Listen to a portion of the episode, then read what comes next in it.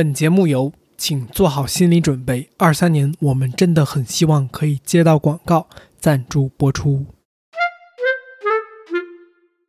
每期对谈一个陌生行业，我是天宇，我是天宇，欢迎收听天宇 Two FM。接下来你将听到的内容呢，是二三年我们和天宇 Two FM 听友群的小伙伴们的第一次语音聊天的直播录音。那我们一起聊到了天娱 Two FM 的一些制作的趣闻、思路和经验，例如我们是怎么找嘉宾的，天娱 Two FM 有没有什么创作的瓶颈等等。那话不多说，我们直接进入主题。那我们要开始吗？现在已经过了三分钟了。哦哦哦，现在哦哦哦哦哦，人挺多的。我我这边的那个 列表一直只能显示前五个人，我一直以为这个会议室里只有五个人。好吧，嗯，好，那我们做一个介绍。Hello，朋友们，我是呃天宇 Jack，我是天宇大白，对，我是有头像的这个，他是头像就是大白的这个，这听上去怎么像一个对口相声的开场？你你接话接的这么快，就更像了，朋友。呃，对，然后那个呃，这个应该是我们第四五回、五六回听友群活动了。然后，如果之前来过的朋友的话，大家就放松，呃，不用很纠结，就是什么时候该开麦，只要那个大家不互相起冲突，然后抢话什么的就可以。行，那我们就先说第一个，这个呃，讲讲如何邀请和结识嘉宾。我我觉得我们其实呃，老听众对这件事情了解的比较多一点吧，啊。我们一般邀请嘉宾或者说结识嘉宾是一个，呃，就是看自己想对什么话题或者对某一个具体的人感兴趣。如果这个人是一个呃内容创作者的话，就是我们可能就会一般是看过他们的内容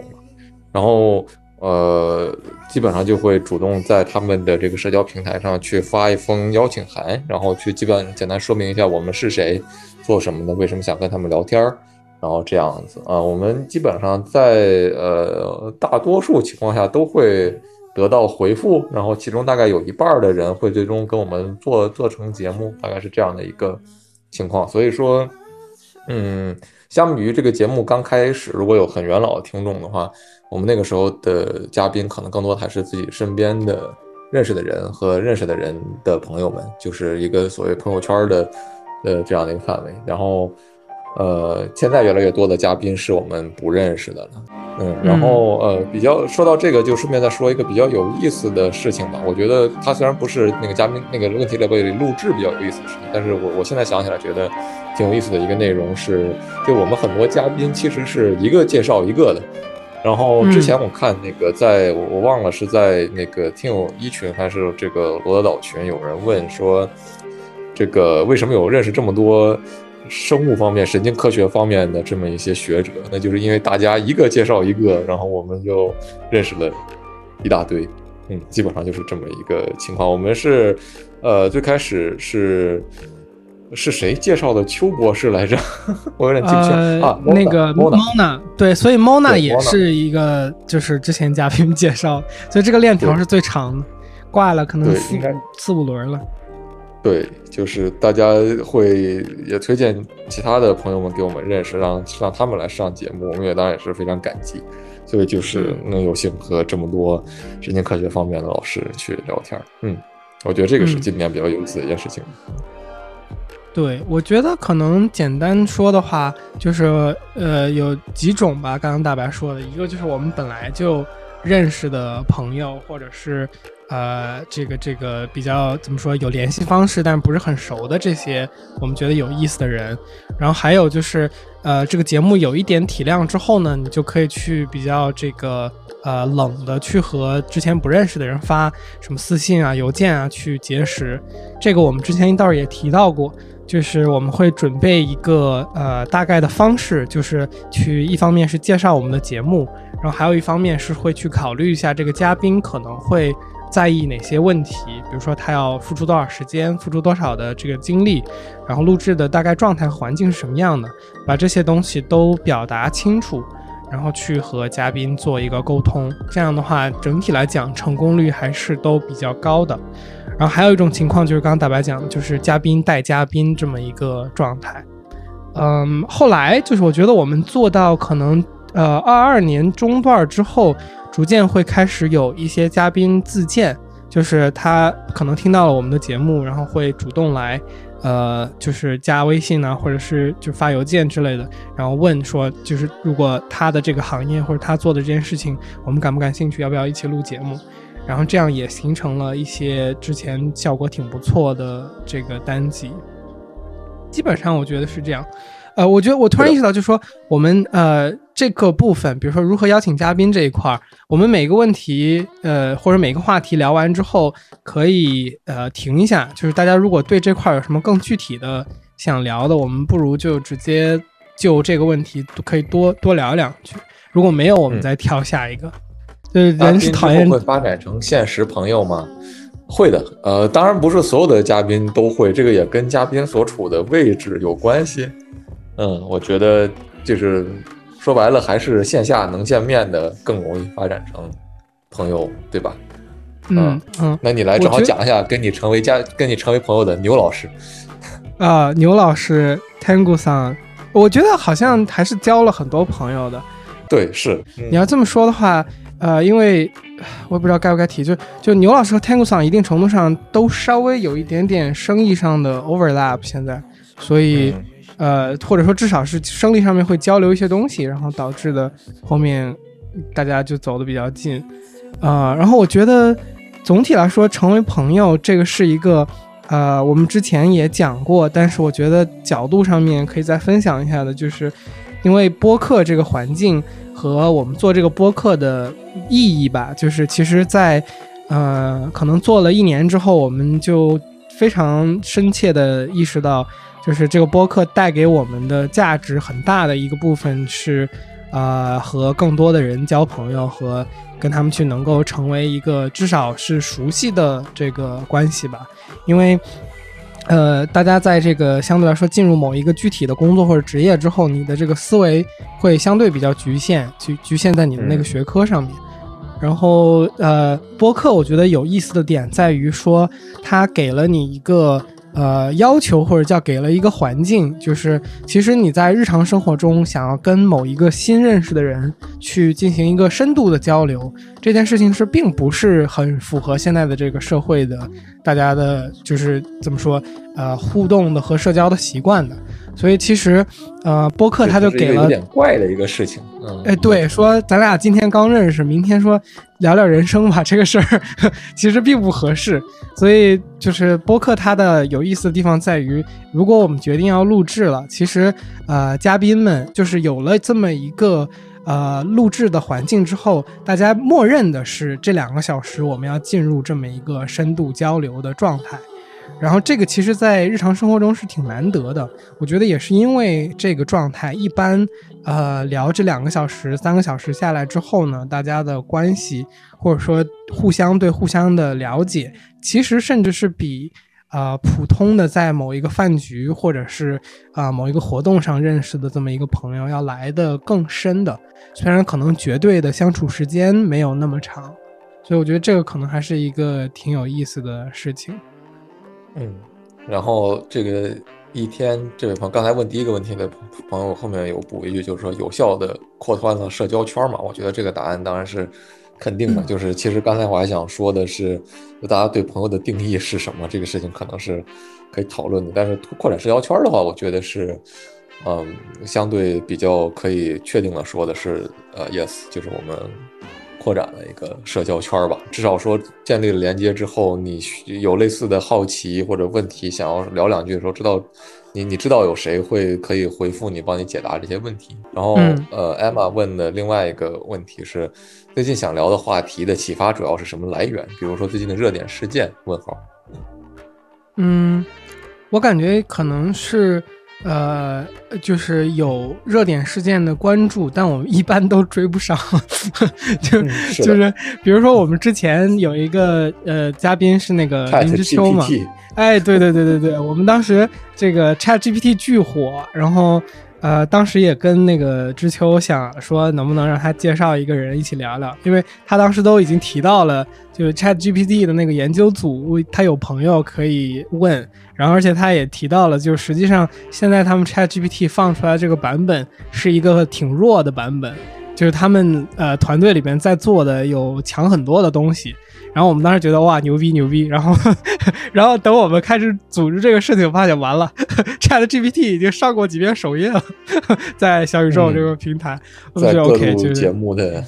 对，就是也可以吧，但是就是就是单纯说，如果我们管这个事情叫热点事件的话，呃，我们感觉一般效率都是有点低的。我感觉天朝 FM 一般现在安排节目的周期大概是在。一个月左右吧，差不多吧，就是因为我们是两周更一期，基本上我们可能现在大概知道两期之后左右的情况是什么。就是简单来总结一下，就是我们一般追不上热点。嗯啊，对对对，哦，还有一种就是，呃，大白刚刚说的，就是我们自己也会去这个消费内容嘛，平时去不管是看 B 站啊之类的这些社交媒体的呃视频之类的，所以如果看到我们有兴趣的 UP 主或者是。这个 blogger 什么的，我们可能也会主动去联系，所以感觉就是一个兴趣热点和哦，包包括就是嘉宾介绍嘉宾这种是比较随机的嘛，可能正好有一个合适的人，所以是几个不同情况的一个混合，在这个上面我觉得不是特别有一个绝对的规则和技巧，我觉得可能呃方向上来说，天娱团 FM 后面的。呃，方向这个应该之前也分享过，就是我们未来的目标是说，我们的嘉宾只要我们把名字说出来，你就没有理由拒绝去听这一期节目。所以我觉得这个后面我们就或者说换句话说，就是我们真正认为重要的是人，是嘉宾这个人，而就是领域和行业是这个人的一个话题点。我觉得可以这么去。理解，我觉得我们是怎么看待这个节目的？嗯，那我就再接着读后面的 chat 里面的内容了哈。小薇 Venus 说：“这个会考虑以后做视频吗？这个，这个是现在视频其实是已经有了的。这个虽然不是每期都有，从第五十九期开始，我们就会在 B 站还有 YouTube 上更新这个视频版的这样的一个播客。但是现在，因为我们这个生产力的。”原因我们还没有完全搞清楚，就是说怎么样去更好的去剪辑它，所以说还包括用多少时间，所以呃视频总体来讲会比音频的正片要慢一个礼拜左右啊。然后但我们也我们同时也会发一些就是我们叫 clip，就是呃一些短片的片段，就是来自于播客里面的内容啊，也是会更新。所以，如果大家有兴趣的话，也可以在 B 站和 YouTube 搜索“天元兔 FM”，就可以看到我们的视频。对我们觉得现在的状态，就是我们没有在音频节目里边提过，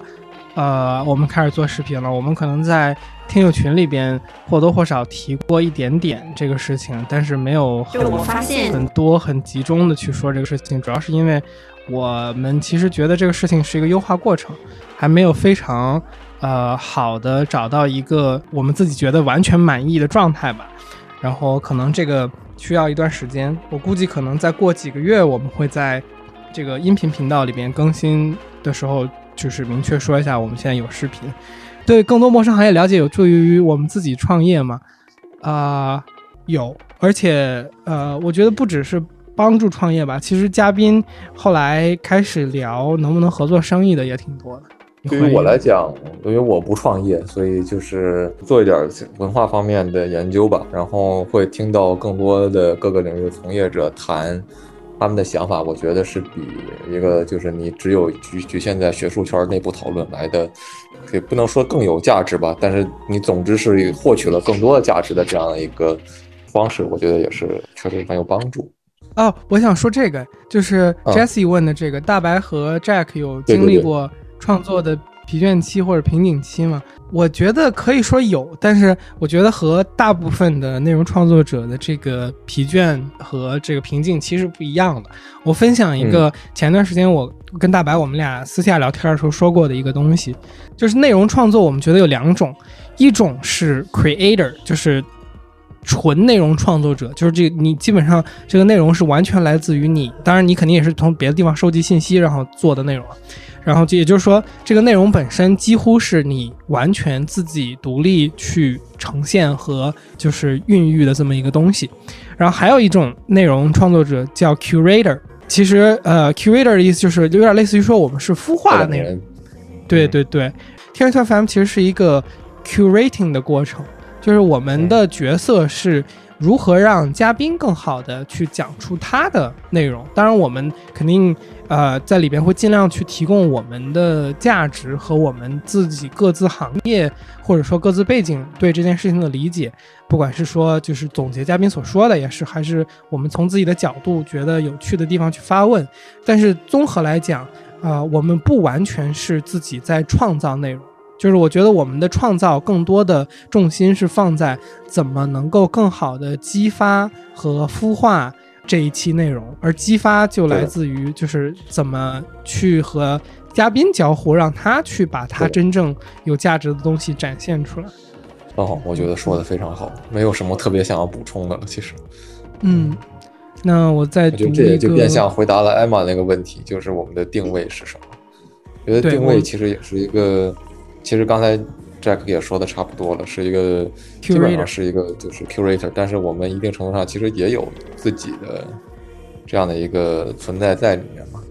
当然，就你可以说每个每个策展人都有他的存在，在他的这个展览里面。嗯，我觉得可能，呃。我不知道这个事情的普遍性，但是我觉得天一团 FM 就至少我们自己觉得天一团 FM 的差异是在于我俩都不是做媒体的，然后我俩也都不是以做内容为主要工作的嘛。天一团 FM 就是我们的一个兴趣，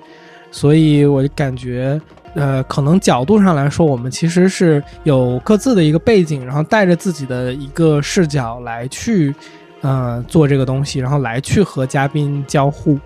然后我觉得单纯做内容的话，可能就有一点点局限。但这个话我不敢说满，我感觉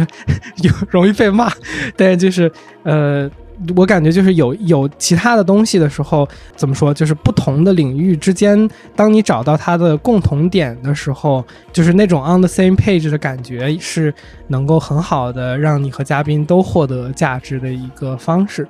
所以我感觉这个也是挺好玩的一个点。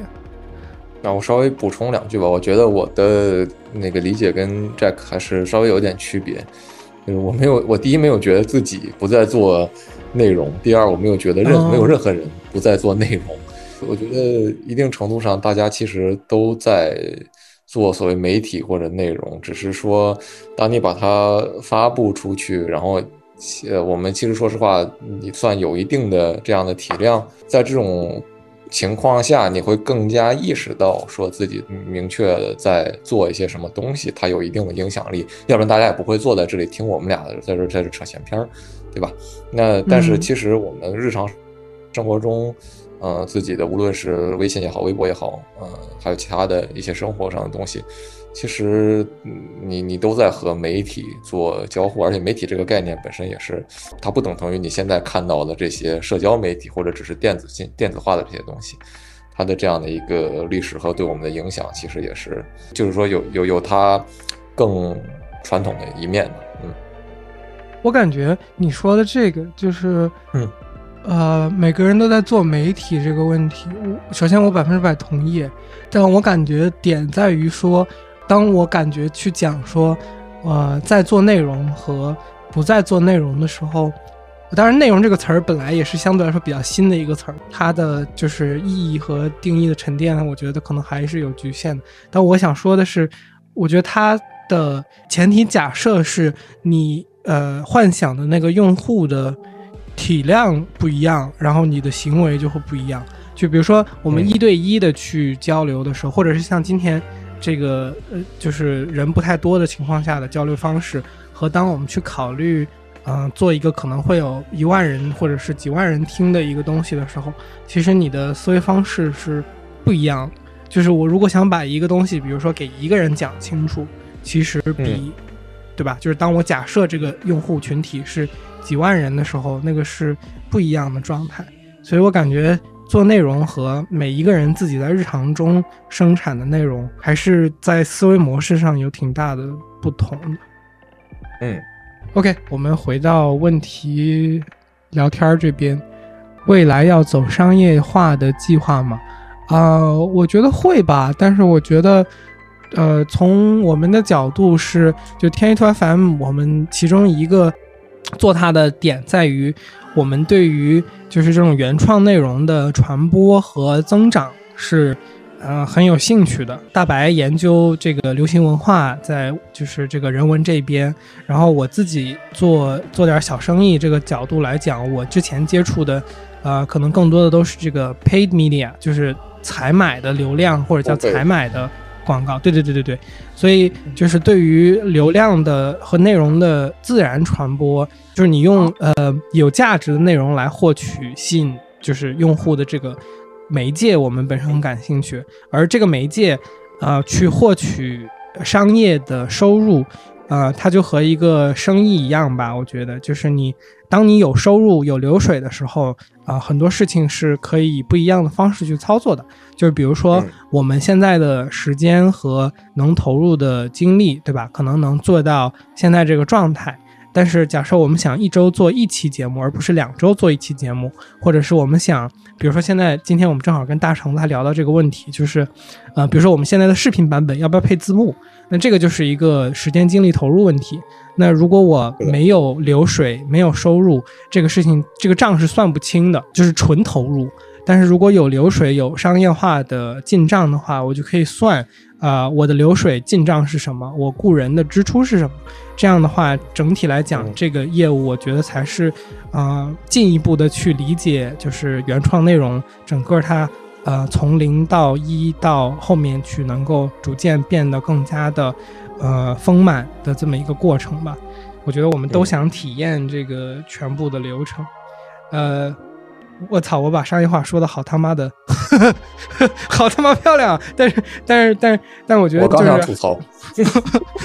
但是，但是确实是这么想的，就是这个不是，我估计也不是什么大钱，就是这个播客，可能后面做视频如果。呃，弄得比较大一点，或者是到就是我我刚刚讲的就目标希望的那个状态，就是如果嘉宾是提出名字，大家就没有理由拒绝去听一下的那种状态，可能会吧，但不着急吧。我觉得从当下的角度，我们对商业化的想法大概就是这样，就是去要去理解，就是商业化的版本的阶段的内容，呃，这么一个组织是什么样的。嗯，是的。嗯，表达的艺术，我也觉得我表达的好艺术。确实，嗯，呃，OK，一期节目耗多长时间？啊，我我我有一段时间没有准确计算这个事儿了。然后，如果叠上我跟在阳的时间的话，我估计量级是在，呃，如果录制什么的也都算上的话，我感觉可能二十个小时。差不多吧，感觉就是反正大概是这个数量级，具体的数字最近确实没计算。以前差不多也是这个数量级，嗯嗯嗯，就但是可能就是分开了吧，就是就是就是分摊到了对对更多人身上身上。对，哎，不过我感觉这个其实越往后做，嗯，第一个是可能我们新呃合作的嘉宾，大家更多这个公众演讲的情况，就是和呃次数变多了。然后还有一个就是我们自己，呃，讲话变多了之后，其实需要剪辑，就是口癖呀，或者说非常言之无物，然后那种极其废话的废话，我觉得是比之前少了。所以其实要动刀子的比例，比之前其实能看出来变少的。对，就是当你优化了各个环节之后，同样的时间会可以做更多的事情。所以说，虽然同样是啊投入二十个小时在这档节目上，它的成品会比之前一年前要多一些。嗯，大概是这样的感觉。我希望吧，这个话可能不适合我们自己说。这成品是不是比一年前好？这个这个，我只是说比一年前多呀，没说比一年前好呀。好好，OK。好奇一下，团队成员是如何组成的？突然一下有好几个新问题进来了，呃，都是老朋友嘛，组队时有遇到困难嘛？嗯，现在团队是四个人，就是我 Jack，呃呃，Allen 和在阳，是更早在听就加入听友群的朋友们会知道，更早的时候是三个人，就是呃我天宇和呃 Allen 在阳是我们最近两个月三个月招募一起合作的一个剪辑的伙伴。我们当时是有发一条消息，在我们能呃 reach out 的各个地方去招募一个剪辑师，然后我们经过了一些筛选和审核，还有面试。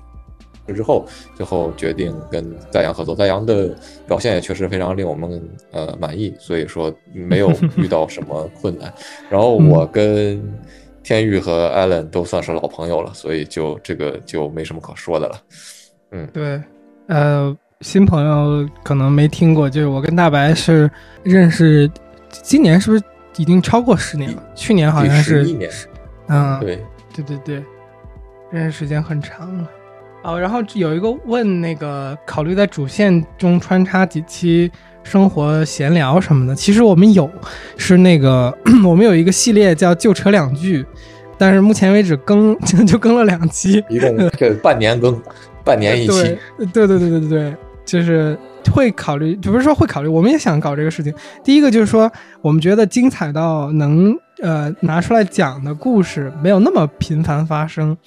其次就是说，确实就是以现在我们时间投入的状态来说，去做很多这个不是特别的，就是容易。因为毕竟刚刚说，如果一期节目就算是就我们两个，呃，音轨这个剪辑稍微容易一点，估计也整个处理下来要有个十个小时的投入，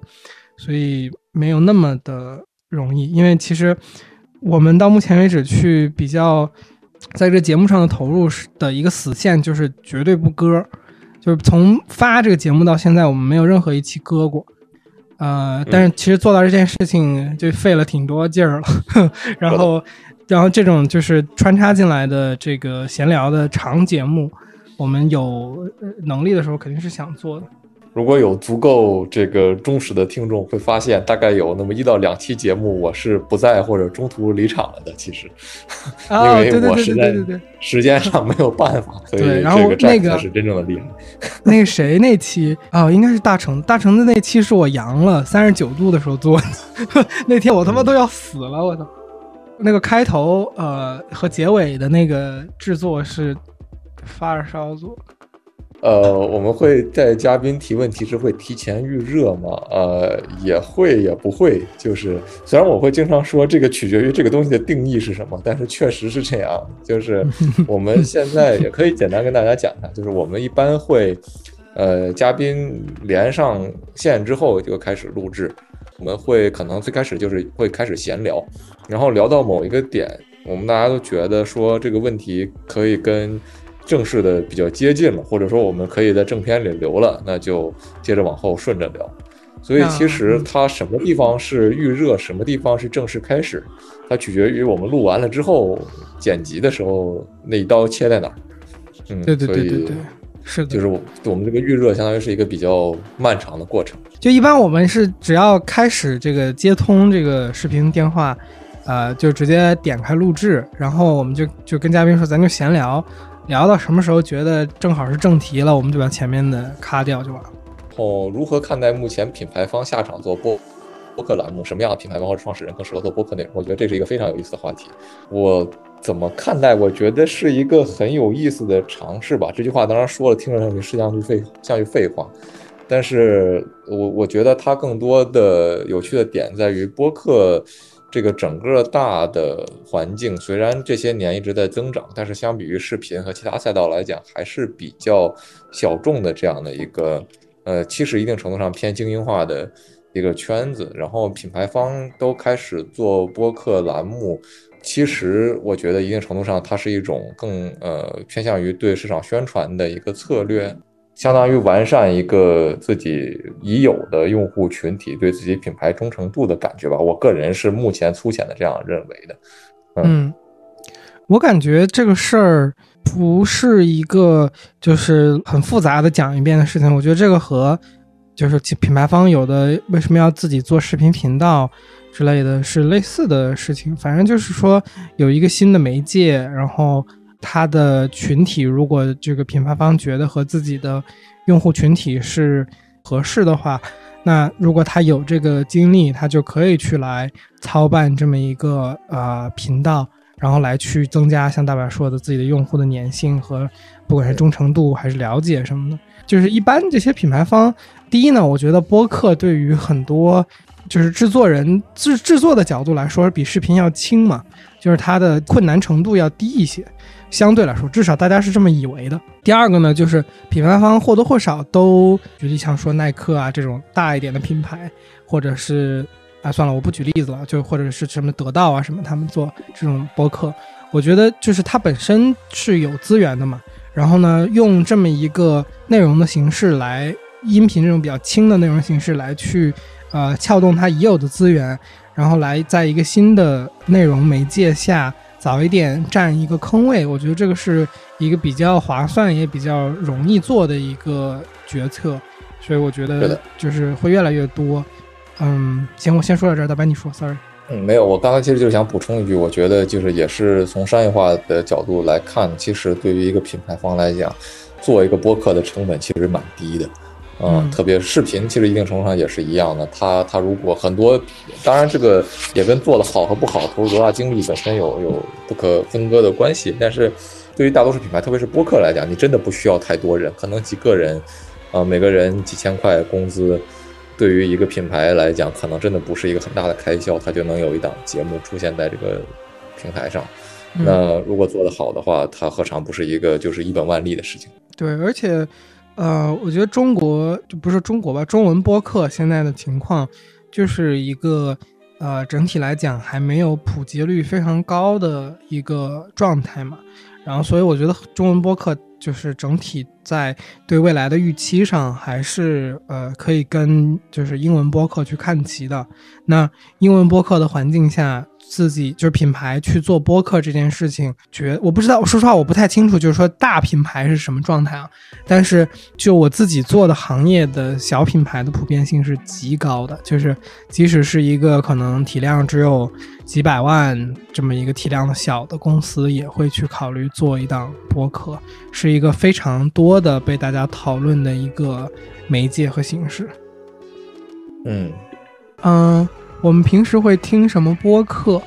我之前推荐过一些，然后我最近新的一个很喜欢的播客叫 Slow Brand，在小宇宙上有一次上也是上首页的时候看到它的，我还挺喜欢他们对品牌的一些结构和分析的。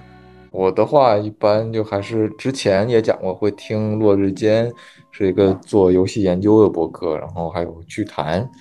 啊，也是，就是会，我觉得聊一些比较有意思的话题，人文方面的吧，嗯，然后还有呃呃，新锐电台一个绿绿的标签。包括我最后说一下，呃，推荐 Lex Friedman，上次也说过，如果你能听英语的话，嗯嗯，然后听友群的建立，我觉得这个事儿，其实我跟 Alan 每周会专门花时间聊这个事情，这个。我首先我觉得一个大的就是分享，就是说这个东西如果你不运营，呃，是会很凉的，就是一定会凉的。其次就是我觉得我们做的有多好吗？我我也不觉得，不觉得。所以对，所以所以应该交由大家来评判。对啊，所以我觉得我们也没弄得多好这个事儿，只不过就是我们意识到了不弄是不行的。我我们其实想过不少东西，然后但是最终我觉得。非常这个可能没什么新意的说，这就是一个时间投入问题。就是如果你愿意花时间去假设啊，你一天花个一个小时到两个小时在听友群里边去，呃，作为主播跟大家发言交流，你这个听友群肯定是活跃的。但是如果你的时间有限，比如说你一天能够分到这个上面的精力是碎片化的，可能是比如说最终总结下来十分钟、二十分钟，如果是这样的话，就会比较难。它就不会那么的热，然后我们现在在尝试的就是在听友群里面和大家在一些时间节点去做一些活动嘛，比如说咱们周三现在会分享音乐这个事情，呃，然后 Allen 上周在呃罗德岛那个群里面说了一下，我们要不周二可以分享那个呃影视剧，但说实话，我我觉得影视剧可能有点难持续，这个我觉得一周可能就两周三周就很难了，然后音乐这个东西，我觉得可能相对还好一点。在这种活动的运营上面，我有一个经验，就是尽量坦诚一点，我觉得反而效果会好。就比如说，呃，如果我觉得这个活动办不下去了，我现在倾向于跟大家说，大家如果不发的话，这个估计办不下去。就是我觉得这样反而会，大家如果真的有兴趣的话，这个就能办下去；如果没兴趣的话，它本来也就该死这个活动。呃，然后我其实特别感兴趣一些其他播客方面，呃，就是运营方面的事情。正好这个，呃，Carbon Pulse 这位朋友在这，我能不能反问你一个问题？就是我刚才点进去这个你们的百无禁忌这个播客。啊，我觉得呃很有意思。然后我我特别想问的一件事情就是说，你们怎么定义这个 season，就是这一个季度的事情？因为我看很多播客会有更很多的季度，这个对于我来讲其实是挺困惑的一件事情。就困惑不是负面的意思了，我只是不知道为什么要这样操作，所以想听你聊一聊。然后另外还有就是，我看你们也是会做时间线这个东西，你们觉得重要吗？Hello，小伙伴们，不知道你们有没有听到我？Hello，你好。Hello，天宇大白，我真超喜欢你栏目。我们在没做播客之前，最早潜伏到你们听友群的。好的，谢谢。我们听友群里确实还有潜伏的一些其他播客的主播们，这个我们也是知道的。嗯，是的，有几个我一直还没有去联系。你说，你说，你说，Sorry，没有，没有。但我是要反复打个扣，因为确实我们的听友群的整个的状态的。活跃度，包括天宇跟大白亲自下场去去带动的一些内容，真的是不错的。就是在我其他的听友群里面，我是没有看到就是这么有规划和想有想法，在把听友群当做一个不不纯粹是聊天，是会有些思路，就是内容构思在运营这件事情的感受的非常明显。嗯，你觉得是哪些？比如说大家投票之类的这些，会让你这么有感觉吗？嗯，就我其实我印象蛮深刻的是，最早你们开始做做做选题的一些就是筛选，你会跟听友群去沟通，说你要不要听这个，你会会对哪个会感更感兴趣。然后这些这种小的细节，其实，嗯，我是在这边第一次看到的。OK，啊，这个是真的，可能我我潜入的听友群还比较少吧，所以我还觉得 蛮有意思。嗯，大家比如说活跃头，我觉得这件事情不重要。就我们在运营这个群的过程当中，跟听友能够有一些话题去聊，或者是制造一些话题去聊，或者是创作过程中的一些分享，我觉得这个非常好，而且非常的干。就包括为什么我们会潜伏在你们群里，因为我们在学呀。别别别别别，不敢不敢不敢。杰基，我们是不是也应该去潜伏一些其他播客的群？可以可以，我觉得是一个计划，二三年去做一下，写到我们的那个 SOP 里面吧。可以，对刚才时间线的话题吗？呃，时间线和就是比如说大白说是怎么分季，就是为什么要分 season，然后这个 season 的分的逻辑是啥？呃，可能这块我们我们在做百无禁忌的时候，确实有一点自己的想法啊，就关于这件事情的。第一呢，就比如说呃分析这件事情呢，因为其实我们 Carbon Pulse 是一家女科技公司嘛，其实我们的产品还没开始上市，只是说非常早期的这。轮刚开始孕育整个项目，所以呢，我们创始人本身，因为我们想服务的更多是偏女性嘛，而且我们自己也是女性，其实是有很多话题，而且播客内容其实女性听众和女性话题天然的会感觉会更热一点。嗯，所以呢，当时我们做百无禁忌第一季的时候，其实更多的思路是想把我们自己先展开，所以我们会聊很多跟自己有关的事情，跟自己经历有关的事情。然后这样的话，人会干的嘛？就大家其实是聊不下去了，就没有什么可说的了。后期，所以呢，我就把百无禁忌说的运作思路往嗯听友重创的概念上走了。所以你看到我们第二季的时候，是有两个新的年轻的女生主播进来的。嗯所以呢，我们索性的就开了第二季。那第二季我们也会有些定位，就比如说我们可能会聊偏年轻化的女性话题。所以说，你看现在小女生就会比较关注谈恋爱，比较关注什么呃成长呀，确实也比较火。对对对，所以你看到就是我们第二季的时候，是因为有了新的主播，这两个主播其实是我的听友，然后我们在线下的通上也见过面，聊得也非常好，他也特别有兴趣说，也希望能在百国经济这样已经搭好了一点点小小基础的平台上做些内容，比他自己去零零创作，然后没有人收听，没有人跟他互动，他的感受会好很多。所以呢，我们当时。这个窗口打开了，我希望百无禁忌虽然是，呃，类似有点像品牌播客吧，但是我不希望它是那么有所谓品牌感的、所谓营销感的，嗯，内容。我更希望的是它是一个公益的平台，就类似于像我们在做开源社群一样，大家来的是有一个共同的目标，然后来互助来去做一些内容。所以呢，嗯我就把开源的状态的感受放在播客的整个的运作思路里面。所以说，我们就是按照这样的逻辑去分季。可能接下来我们会还会有其他的主播会进来，比如说有的小小姑娘，她可能因为某些原因，她不能再继续做主播了，或者是她自己去开了自己的栏目，那我们非常欢迎还会有新的主播进来。所以呢，我们其实是按照这种思路再去做每一季的规划。是按照主播的个性来做季的规划，而不是说百无禁忌是什么，我们针对这件事做规划。嗯嗯嗯，有意思，真的特别有意思。嗯，我之前觉得做季这件事情的 主要的价值，一个就是说，如果你做的内容是那种有可能这个用户会疲惫的内容的话，你把它分季，这个一个是给你一个迭代的借口，一个是就是你中间有一些空档期，相对来说，不管是从制作的角度上，对对，还是从用户的那种就是叫什么 FOMO，就是啊。嗯 fear of missing out 上面，它都可能会激发一些，对对对，粘性。然后还有一个，我觉得最主要的，其实分季的，我觉得它的价值其实是冠名，就是后面商业化的话，嗯、就你每一季有一个冠名商，这是一个非常呃常见的做法。但是如果你不分季的话，这个事儿就比较难以去呃执行，对吧？就是你你怎么从哪个点为啥要换呀，对吧？就分季就比较容易去。划分这个东西，你跟品牌方谈也好说，就，哎，就我们这一季冠名是多少多少钱之类的，这个是我之前对分季的一个想法。嗯，但我觉得你的角度也很有意思，就是它是一个，其实也是切入点和节目的，就是每一季会有一个差异化的方式去做这么一个分季。嗯，是的，对，可能是我们创的站吧，就等于说，即即便我们会邀请嘉宾，会去聊事情，但是总觉得，呃。身边的嘉宾或者是自己还是会窄一些，所以我们连着主连主播一起轮着走。嗯嗯，我觉得其实你说的这个点跟我跟杰基最开始打算请嘉宾的思路是类似的，就是我们说白了聊了十期节目，发现没什么可聊的。我们俩说的话就是思路就是这个思路，自己平时聊天的话你就聊聊日常的东西，你日日常的你的生活是总有点新鲜事儿可以聊。那你要上节目的话，我们又不希望做一档就是纯闲扯、纯自嗨的节目。说实话，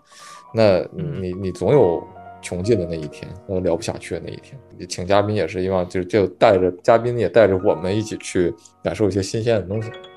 我觉得其实我最大的担忧就是，大白说你你说的那个就是思路的问题，就是我们思维方式这个东西相对来说是，你可能一年变一回，你迭代就从个个体来讲，迭代速度已经非常快了。但是，对吧？就是如果你每周两周做一期节目，我都能想象，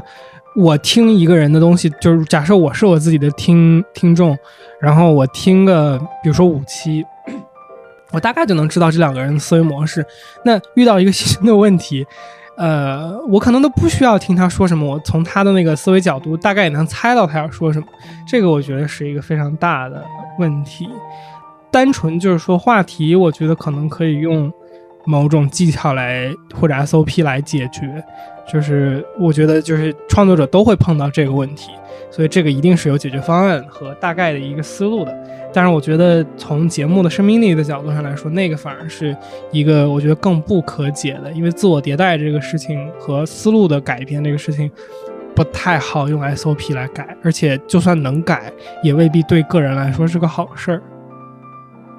正好聊到说这个播客迭代，然后有可能主播会出去做别的节目之类的。呃，我自作主主张的给 Allen 的播客打一个广告吧，杰基麻烦配合我一下。好嘞，好嘞，好嘞。呃，我们的那个运营，大家加到群里，第一个见到的朋友是我们的运营伙伴 Allen，其实他是一个街舞大佬，然后 Allen 也有一档自己的节目，最近刚开始制作，啊，然后叫做。无厘头，舞是跳舞的舞，这是 Alan 自己自己制作的一档节目。然后节目的大体的方式，其实熟悉我们节目的听众会觉得挺熟悉的，因为确实 Alan 对我们的思路掌握的也比较清晰 啊。然后如果感兴趣的朋友也欢迎去订阅一下。那这部这部说一下赞扬，嗯、呃，赞扬叫什么？第、啊、第七次浪潮是吧？第七次浪潮，嗯。对我们剪辑师的节目在这边。在阳的节目，其实，在虽然在小宇宙上不太火，但是在其他地方其实还是挺火的，有一些流量啊。艾伦的节目刚刚起步，大家多多支持一下。嗯，对对对对对，在阳艾伦做的是街舞话题，在阳做的是应该是电影为主的话题。嗯，然后网易应该是他的主要的渠道呃平台。嗯，跟嘉宾第五个先，那就先说一下我就是。跟嘉宾聊的问题是如何产生的？一般我们会做一个预聊或者叫前采，然后呢，这个前采里边我们一般是跟嘉宾熟悉一下，然后大家就是真正第一次认识是通过那个通话解决的。基本上每期会列大纲，但是我们就是会跟嘉宾反复强调，就是说这个大纲不重要，呃，就是大纲的意义是它，你把它放在旁边，如果呢？这个我们觉得聊这个上面的问题合适，那就那就聊。如果我们比如说具体聊的过程中发现，呃，嘉宾说的某一个细节我们觉得很有意思，啊，可能我们就会追问，然后这个追问可能就直接延续到甚至节目结束了也是有可能。所以就是会列会列提纲，会做准备，会沟通，但是这些东西在我们的角度，我们觉得最重要的是。就是聊天的时候的那个自由的氛围，就是他真的是聊天儿，这个是非常在对天差 FM 这个节目来说，我们觉得这个是会非常重要的。两位采访了这么多大家，很好奇两位的采访过程中自己的体会和感悟。我就呃刚才也说了，基本上我们的最大的感想就是说，这个其实不是一个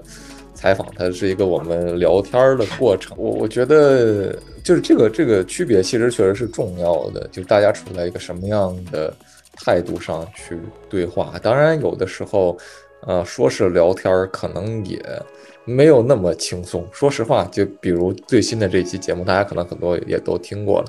嗯，我们面对陈教授这样的一个，确实是可以称得上是大家的一个知名学者的时候，说不紧张、不尊敬，然后没有一些距离感，不可能的。